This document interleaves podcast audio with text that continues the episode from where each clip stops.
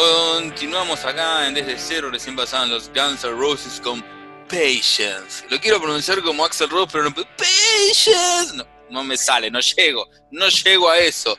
Y acá sumo al resto de mis amigues, mi manade.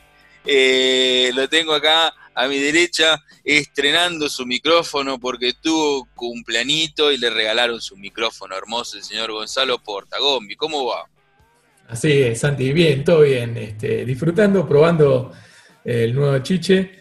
Este, y sí, pasando, pensé que el cumpleaños no me iba a agarrar como a la mayoría que viene agarrando en cuarentena, pero sí, pasó y son cumpleaños distintos, pero bueno. ¿La pasaste bien? Sí, sí, sí, eso es lo importante. Ni, hablar, eso es lo importante. Más allá de estar solo, o, bueno, vos sí estás acompañado, estás acompañado por, tu mujer, por Ceci, por, eh, por tu nene, por el nene de ella, pero eh, es diferente que uno no, tiene la misma, eh, ¿cómo se llama esto? Eh, la misma relación social de siempre con, con, él afuera, por así decirlo. Así que bueno, está lindo pasarlo bien en su cumpleaños. Y ¿sabes que no sé qué va a pasar con la señorita que está ahí abajo? Porque ella cumpleaños a fin de año, pero no me extrañaría nada de por cómo siga la cosa, que también lo va a tener que festejar en su casa, sola ahí con su pareja, con mi amigo Nico, que le mando un abrazo, que es Guillermina Bóveda. Hola, buenas tardes. Sí, eh, la verdad es que no sé, esperemos que no, porque mi cumpleaños está entre Navidad y Año Nuevo, pero bueno, esperemos que estemos un poquito más, más liberados y que esté todo bien, eh, sobre todo eh, el, tema de, los contagios, ¿no? Que eso es lo principal. Ojalá, ojalá Dios quiera que paremos con esto, o que por lo menos se estabilice y ya tener más o menos la solución, hay algo encausado, y poder tener todas estas relaciones eh, sociales, estos, eh, estos eventos sociales, mejor dicho. Así que, bueno, ojalá, ojalá que, así sea. Em, los quiero invitar este domingo, ustedes dos, porque ustedes recién se suman, la gente ya que viene escuchando el programa dice, pará de, pará de contarlo. No, no voy a parar. Este domingo a partir de las 4 de la tarde en la eh, en el portal de YouTube de Zoe, les recuerdo que tenemos este festival de bandas, de bandas amigas nuestras, de bandas amigas de todos nuestros programas que componen a esta familia que es FM Zoe a partir de las 4 en el portal de YouTube de Radio Zoe, lo pueden encontrar en radiozoe.com.ar, que ahí van a tener el enlace a YouTube y van a tener este, este festi. Les reitero, de parte nuestra van a estar Mía, Natural y El Delirio de la Parca. Así que tenemos la invitación, buena música para este fin de. Nombrada la página de Zoe, que es www.radiozoe.com.ar. Por ahí nos pueden escuchar ahora, en este momento, en vivo, sino por la radio de siempre, FM 107.1. También te recuerdo nuestras redes sociales, nuestro Instagram, desde cero radio, nuestro Facebook, que se llama Desde Cero, y también puedes escuchar el programa por Spotify, nuestro podcast Desde Cero Radio Podcast. Es más, si querés podés escuchar el taladro que tengo acá de fondo, acá en mi casa, en el, primer bloque le pasó a Nico que estaba trabajando, ahora están trabajando acá, así que si se escucha algo, bueno, estamos desde casa, viejo, no queda otra. Bueno, y como estamos desde casa nos hemos dedicado bastante a jugar durante, la cuarentena, más allá de, de nuestras ocupaciones, así que bueno, Gombi, te seguimos prestando atención. Sí, llegó prácticamente la, solución definitiva para lo que es la, cuarentena, porque hace unas semanitas salió un juego que a vos, eh, Santi, que te gustan estos juegos así sencillos, fáciles y, competitivos, te va a encantar. Estamos hablando de Fall, eh, Fall Guys, se llama, este, vendría a ser como muchachos cayendo, una cosa así. Eh, Ultimate Knockout es el sobrenombre del, del título. Y, es, bastante válido porque lo que vamos a tener que hacer, no sé si se acuerdan, la mejor forma de explicarlo es eh, del programa este mítico que veíamos al mediodía por Telefe, eh, Showmatch, donde estaba Ronnie Arias este, y un montón de amigos más. Supermatch. Este, Supermatch, ese Showmatch es el de Tinelli, qué boludo. Este, Supermatch, exactamente. Eh, bueno, básicamente en ese, en ese, en ese programa televisivo eran grupos de personas, no sé si eran daneses, alemanes, no sé bien qué eran. Eh, vos tenés. Eran de Inglaterra, ¿te acordás que eran de. Había gente de Newcastle, de, de, Dancaster y entonces ese estaba buenísimo. Y sí, este juego, este estaba esperando a ver que lo comentes, ¿eh? porque tengo, tengo expectativas, así que te sigo escuchando muy atento. Bueno, sí, la, rompió. La verdad que eh, lo estrenaron y mm, después vamos a hablar, pero tuvo un, par de problemitas con el tema de internet. Eh, básicamente eh, son distintas pruebas, así como decíamos, del estilo Supermatch. Este, la idea es este, llegar a la meta antes que el resto. Lo que sí es, el título es no, Ultimate Knockout porque se van eliminando. Arrancamos por ahí con 50, son como este, monigotes redonditos que tienen patitas muy cortas, o sea que los movimientos este, de correr y, eh, y lo que es este, saltar van a ser muy, muy difíciles de hacer, pero tienen brazos largos, por lo cual vamos a poder agarrarnos de objetos o mismo agarrar a otros contrincantes y tipo empujarlos como para este, que no nos ganen. Básicamente son distintos eh, tipos de escenarios. El Kun Agüero estuvo jugando uno que es este, de fútbol, que son varias pelotas gigantes eh, que hay que meter en arcos que son un poquito más chicos. Eh, sí. Lo vi al Kun ahí jugando con este gamer bastante conocido, que se llama Ibai Español, y, es muy colorido el juego. Te llama la atención por eso. Tiene pinta de ser bastante adictivo. Entonces, me parece que lo voy a bajar, eh, eh, porque además por lo que vi no hace falta tener una super compu ni el último teléfono. No, no, eh, igual por el momento está únicamente en PC y en PlayStation 4. no, se necesitan muchos requerimientos, está para lo que es en, en, PC, en la página Steam está 740 pesos nada más, es bastante accesible. ¿No? ¿Ya no? No, no, yo ya está, me bajé, no me gusta más. Pero es poquito, te digo, para lo que salen los juegos, el otro día estaba viendo, no, FIFA hasta 60 dólares. Así que imagínate que esto, que te va a dar unas cuantas horas, está bastante bien. ¿No se pueden bajar más los juegos, trucho, ahí? ¿Dónde, está Guido que compra las películas truchas de, DVD? Ahora, ahora soy yo el, el pirata. Posta, no se pueden bajar. Se puede, se puede, puedo ahí se puede, lo que pasa es muy complicado, la verdad. Este, primero que bajarlos es difícil porque hay que, y te, la, te arriesgas porque obviamente es por internet, tiene que ser por esta especie de torrent o estos programas. Este, y por ahí, bueno, te entra con el juego, te entra algún virus también, ¿no? Hay que tener cuidado, hay que, saber buscar, pero entonces, bueno, si me decís que lo puedo llegar a encontrar el torrent ahí, voy a voy a hurgar ahí por esos mares. Sí, no, no hay que decirlo, pero bueno, ya pasó. el que lo escuchó, lo escuchó.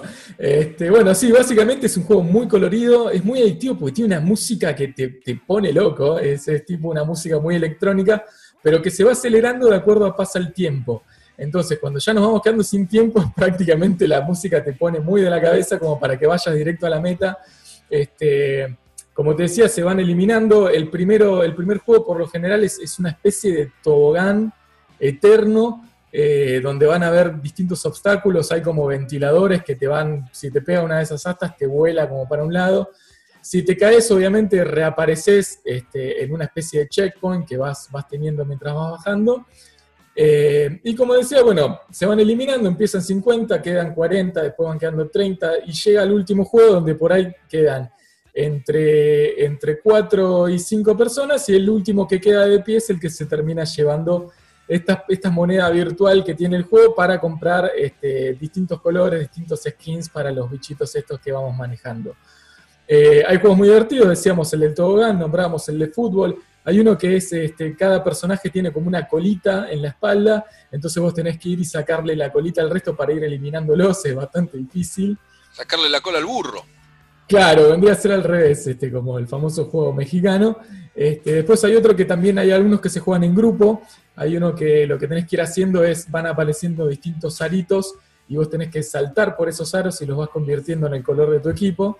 Este, pero la verdad que sí, eh, como decíamos, eh, se estrenó con un éxito terrible y al toque lo que pasó fue obviamente se colapsaron, este, se colapsó internet, el servidor del juego y es eh, por ahí la única falla que tiene el juego porque la verdad es que es muy difícil entrar a jugar. Este, por lo general te dice que está todo ocupado y lo que pasa a veces es que eh, colapsa en el momento que estás jugando, por ahí venís muy bien, vas pasando distintas pantallas, llegás a la última, se te cuelga el servidor y ahí directamente tenés ganas de pegarle una trompa al monitor. Eh, pero bueno, es, lo puede jugar todo el mundo, es, familiar, se puede jugar este online con, con personas que, conocidas.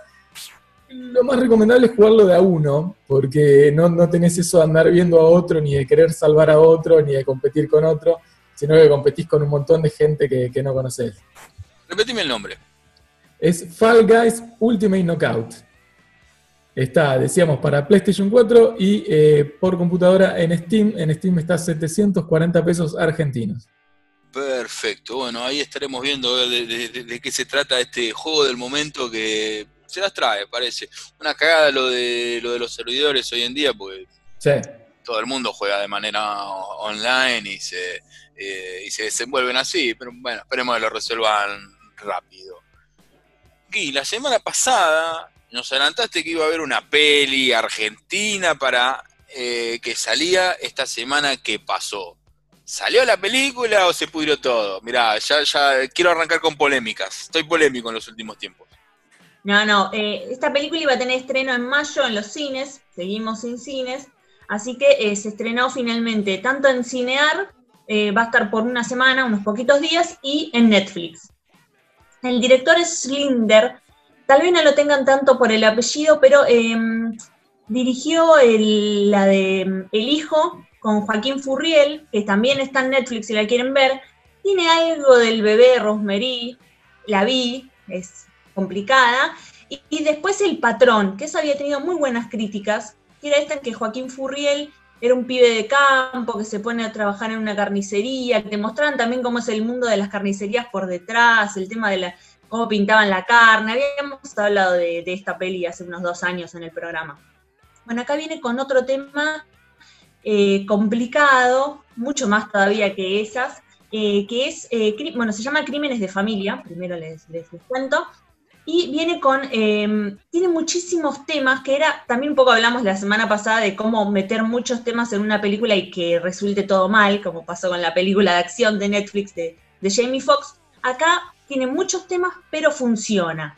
¿Por qué? Porque se mete con el tema de las adicciones a, las drogas, de la corrupción en, lo judicial, con el tema de los abusos, ya sea físicos, eh, el tema de las violaciones, tiene un poco de todo, pero está todo muy bien planteado.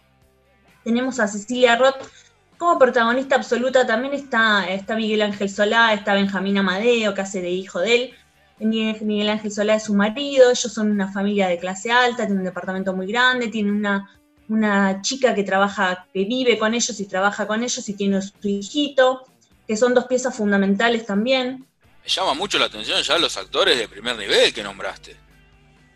Súper de primer nivel y Cecilia Roth está increíble. También tenemos a Sofía Gala, que hace de ex mujer, es como la, ex nuera de eh, Cecilia Roth.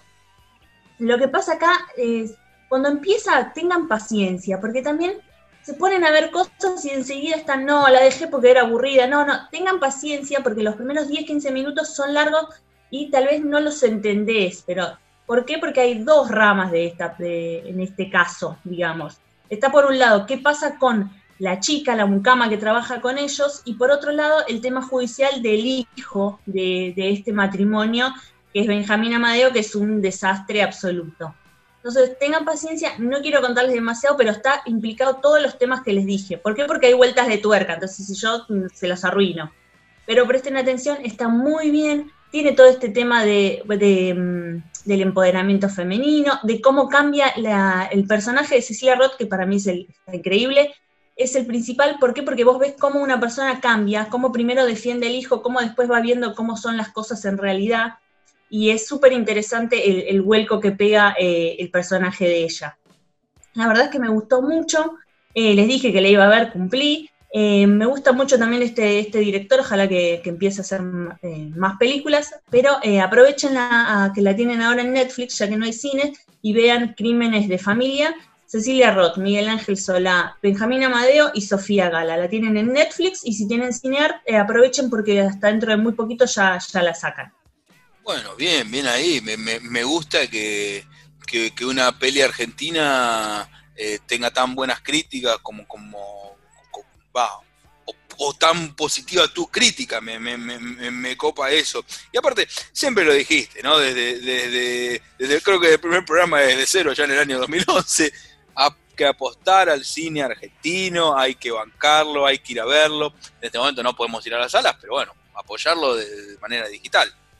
Sí, yo siempre, a mí, a mí me gusta el cine nacional, me parece que eh, hay mucho todavía por explotar y me parece que también tuvimos muy, muy buenas películas y a veces no, lo valoramos tanto, tanto acá como si se valora afuera. ¿Vos sabés qué película vi en cuarentena que me parece que no lo conté al aire? Si no, corregime, eh, porque, porque, vos te acordás. el robo del siglo, la estaban dando bastante seguido en el cable, en Fox. Está muy buena. ¿Viste? Está muy bien. Ahí está Ariel, eh, Ariel Winograd, que es eh, un director que a mí también me, gusta mucho, y se había estrenado eh, no mucho antes del, comienzo de la pandemia. Le estaba yendo muy bien al robo del siglo. creo que había llegado a pasar los 2 millones de, espectadores y justo no, no, no bueno, se, cerró el cine, pero seguía en, en cartel en marzo todavía. Me alegro que le hayas visto. Viste que está muy bien. Está Diego Peretti, que es un grande total. Eh, después, bueno, por supuesto, eh, lo tenemos a Franchella, pero me parece que, es una película que podría todavía haber sido más, explotada, pero bueno, la pandemia la dejó ahí, pero sí la están pasando. Habíamos nombrado hace unos meses que la iban a pasar en Fox, pero me alegro que, la hayas visto, así que estén atentos el que la quiere ver. Lo mismo la Odisea de los Giles también se puede ver ya, eh, que también me había gustado mucho, si, si la quieren ver. Eh, de Borenstein, así que ahí tienen otra, otra gran película argentina. Y algo me olvidé decirle de Crímenes de Familia, está basado en un hecho real. Tiene mucho que ver con un hecho, pero que no se los quiero decir porque es muy conocido y si no les, les, les arruino la vuelta de tuerca que hay en uno de los dos, de los dos casos eh, judiciales. Pero bueno, Crímenes de Familia, Netflix o Cinear la tienen para ver. Y hablando de, si quieren pasamos a las series, de otro caso real, esta vez no en nuestro país, sino en Estados Unidos, Habíamos hablado el año pasado de Dirty John, que era em, este tipo, que era como una especie de nuestro gigolo, para traerlo acá al señor All the Night. Bueno, que agarraba, buscaba señoras más eh, mayores que él, maduras, eh, con mucha plata. Él se pintaba como el mejor candidato, las enamoraba haciéndose pasar por el tipo excelente que les hacía el desayuno. Bueno, cuando las tenía bien enamoradas, le pedía matrimonio, se casaba y después de a poquito le iba sacando todos los bienes. Bueno, esta, esta primera temporada lo teníamos a Eric Bana, que yo creo que desde el Hulk de Ann Lee, que no lo veía, eh, volviendo acá, haciéndose pasar por este John, que en la historia real, les repito, que enamoró a una mujer que se hizo muy, muy conocido este caso y tanto que se llevó a, a la serie. Esta segunda temporada ya no tiene a John, no tiene a Eric Bana, pero le dejaron el nombre a la serie, que se, sigue llamando Dirty John, pero esta vez el caso de Betty Broderick. Nada que ver con la primera temporada, sino que es un matrimonio que em, apenas empieza la serie vemos que después de veintipico de años él le pide el divorcio y ella no lo quiere aceptar. Está ambientada en los 80, igual va y viene todo el tiempo em, para atrás eh, por el tema de que te va contando también la historia de cuando ellos se conocieron y te va mostrando cómo ella lo ayudó a tener todo lo que él tiene hoy en día, que en realidad es de los dos, ¿no? Por eso también es el problema del divorcio, por los bienes, por los hijos.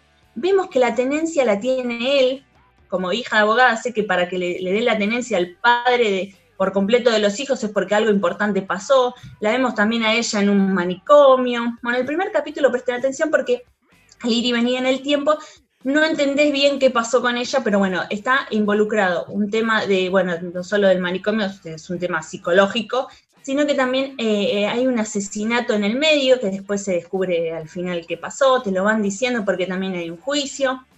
Pero bueno, te muestra cómo se puede perder el total control, cómo se puede perder la cabeza hasta lo máximo posible. Cuando crees, bueno, ya está, no puede pasar nada más, pasa otra cosa. Eh, esta Betty, cómo, cómo, de ser una mujer normal pasa a, a, volverse completamente loca, pero al mismo tiempo no es que la serie la justifique, pero te va mostrando también todo lo que hizo ella por él, cómo ella mal, ¿no? Pero dejó de lado su propia carrera, su propia vida para acompañarlo a él y por eso también, entre comillas, quiere justificar un poquito eh, el comportamiento de ella, aunque ya cuando pasan cosas que son injustificables, pero bueno, te muestra este pasado para eh, explicarte eh, por qué está ella así ahora. La verdad que es muy interesante. Tiene a Amanda Pitt de protagonista que está increíble y a em, Christian Slater. Bien, Dirty John. Claro, pero, este, pero esta segunda temporada es Dirty John Betty. O si vos pones Dirty John solo, te va al, primer caso. Esta es la segunda temporada que es Dirty John Betty. Y la verdad están muy, muy bien eh, los dos. Son ocho capítulos nada más de 45 minutos. Amanda Pitt, no, no sé decirles porque siempre hacen eh, personajes secundarios, en este caso está de protagonista, y eh, Christian Slater viene a hacer todas las temporadas de Mr. Robot, así que a, ese a ese lo tienen. Y después tengo una serie más, pero esta vez es de HBO, que eh, me olvidé el lunes pasado de mencionárselas porque ya justo había terminado, que es Perry Mason, Gonza también la vio. Sí, muy bueno. Es una serie, tal vez la conocen más a, Perry Mason porque era un personaje de los años 60, un, abogado. Acá lo que hizo HBO es, tomó a este personaje, pero hizo un reboot, ¿no? Que agarró el personaje, hizo toda la historia completamente nueva y eh, está ambientada en los 30 en Los Ángeles. Lo que hizo fue hacer un, Los Ángeles negrísimo, recontra absoluto, para darle un toque para mí de, de film noir o policial negro. ¿Por qué? Porque él aparte todavía es detective, todavía no se, no se convirtió en abogado, va pasando con el correr de, los capítulos. Eh, lo tenemos a Matthew Rhys, que a mí me encanta, la verdad que trabaja cada vez mejor, que había ya ganado un Emmy por The Americans, que era una muy buena serie que él hacía de, de espía. Em, y él hace del personaje de, Perry Mason, un personaje oscurísimo porque eh, padeció, bueno, estuvo en la guerra, por eso padece todas esas secuelas. Eh, recordemos que es el 30 en Los Ángeles. Eh, también tiene problemas con el alcohol, es un tipo que está solo, la mujer lo dejó, casi que no ve al hijo, bueno, él tiene un, personaje bastante oscuro y lo llaman una, un abogado que supo ser importante, ya está medio en decadencia, lo llama para investigar un caso de un secuestro y un asesinato de un bebé. Ah, yo pensaba en algún abogado en decadencia tipo Miguel Ángel Pierri, no sé cuántas transacciones está teniendo en este momento. Eh, me acuerdo el abogado que tenía la Rímolo en su momento, ¿te acordás que usaba unas camisas eh, muy llamativas? En el caso Rímolo, en el caso Soldán. Eh, no me acuerdo su nombre, pero creo que fue pareja de Rímolo en su momento y, le habían sacado la, matrícula. Eh, ojo, ojo con esos datos. Bueno, tranquilamente podría ser. Igual acá todavía es detective, pero después se va, ven, vamos viendo cómo, cómo llega a ser, eh, cómo se prepara para ser eh, abogado. Es básicamente eso. Hay unos personajes secundarios eh, muy buenos. También eh, él logra formar, te muestra también mucho cómo eh, se relaciona. No tanto es el tema judicial, no es una serie sobre juicios, si bien en los últimos dos capítulos, sobre todo, te muestra el, juicio. Pero es más una serie también sobre relaciones, sobre los personajes secundarios, cómo se manejan entre sí, sobre la, mm, marginalidad que había en ese momento, no solo obviamente con la gente de, piel negra, que imagínense que sigue habiendo ahora en los 30 muchísimo más, sino que hay un personaje que es, eh, lesbiana, que tampoco lo podía decir. Em, bueno, él mismo había, te va mostrando eh, un, poco de todo, también hay una iglesia en el medio, más bien una iglesia, parecía más una iglesia universal, ¿no, Gonza? Que es medio, ¿no? Sí, pero es una crítica importante a, lo que es la religión. A mí me gustó porque es muy, es muy cruda igual, ¿eh? Tiene como escenas, mismo con el asesinato del bebé, terrible. Sí, sí, sí, no, no, tenga, eh, no es para verlo con niños, por supuesto, eh, pero está, está, está muy bien, va increciendo, tal vez al principio, como les decía antes con la película, va lento, pero eh, hay que prestarle atención Em, está, está, buena y em, se viene una segunda temporada próximamente para HBO. HBO sabe hacer muy bien las cosas y eh, este reboot sí vale, vale la pena. Así que tienen Perry Mason en HBO. Bueno, genial. Che, me, quedo pendiente preguntarles algo, que es una, tarea que me dejó Nico desde el primer bloque, que, casi me olvido. Y es que, bueno, eh, dijo, hoy es el Día del Lector, porque se cumple un año más del nacimiento de Jorge Luis Borges, y nos pregunta, yo respondí, eh, cuáles son los autores o libros o lo que sea que a ustedes los, haya marcado, les haya llamado la atención, sus favoritos. Soy todo oídos. ¿Quién quiere arrancar? Bueno, primero las damas. Bueno, eh, mis dos escritores favoritos tal vez no son los típicos. Si bien me gustan escritores argentinos, pero eh, siempre me gustaron desde chica, por eso me, marcaron y me gustaron desde siempre. Eh, tanto Shakespeare, siempre me gustó, y Edgar Allan Poe porque también Poe tiene esa cosa oscura que a mí me gusta, por eso también me gusta Tim Burton y siempre me gustan las, cosas así más, más darkies también.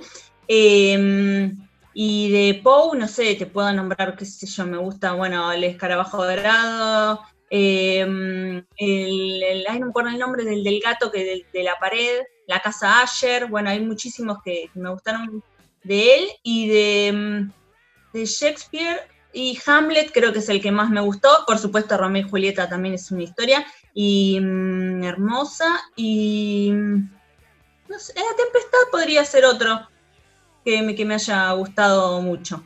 Más que respondido. Esperemos que Nico esté satisfecho en este momento eh, escuchando. ¿Vos, Gombi? Sí, yo eh, ya le pedí a Nico a ver cuando hace un especial de, de este muchacho. Es un escritor japonés, se llama Haruki Murakami este, que me gusta mucho. Tengo un montón de libros de él. Eh, tengo, bueno, el más famoso es, se llama Tokyo Blues, que salió una película, dije, no, no, eh, más o menos la peli, pero bueno, el libro está muy bueno. Eh, después tengo varios, tengo Kafka en la orilla, hay otro que se llama In the Dark, creo que se llama, tengo como 6, 7 libros de él. Y ahora me, pintó por ahí más viejo, estoy mucho con, el tema de los cómics. Este, ahora estoy juntando una colección de los 80 años de Batman, eh, que no sé si cuenta como lectura, después habría que preguntarle a Nico, yo creo que sí, sobre todo Batman porque tiene, tiene historias realmente muy copadas. Para mí sí, cuenta. Eso iba a decir Santi también. Eh, a mí, por ejemplo, Kino me encanta, y algo que ahora estamos haciendo que eh, con mi hermano, con Guido, que su hijo lea también, es a Mafalda, porque a mí desde chicos nos encantó siempre los libritos de Mafalda y estamos haciendo que lea también. Eh, ya sé que tal vez, no sé si, me pasa como a Gonza, no sé si es lectura o no, lo dirá Nico, pero nos encanta. Sí, sí, no, para mí es lectura, pero dijiste vos y Guido, yo tacharía el Guido y me quedaría con vos, porque Guido, Guido, le preguntamos, y digo, yo no, no sé, y, claro, está, no, no, después sí, después se abrió y contó que le gustan más los textos deportivos, que no tiene absolutamente nada de malo, pero estaba ahí como avergonzado, sabía que sí, pero qué vale más falta aquí, por Dios, dejémoslo, dejémoslo ahí donde está y, dejemos que se vaya. Eh, todos los cumpleaños últimamente me viene pidiendo un libro de algún, de algún jugador o de algún técnico, así que por lo menos aunque sea que lea eso. Bueno, está bien, está bien, está bien. Bueno, que, que siga eh, metiéndose eh, en la literatura, que también nos hace a todos. Pobre Guido de los Jodos, también, el último libro que leí en este momento es el libro de, la heladera, a ver cuáles son los problemas que tiene.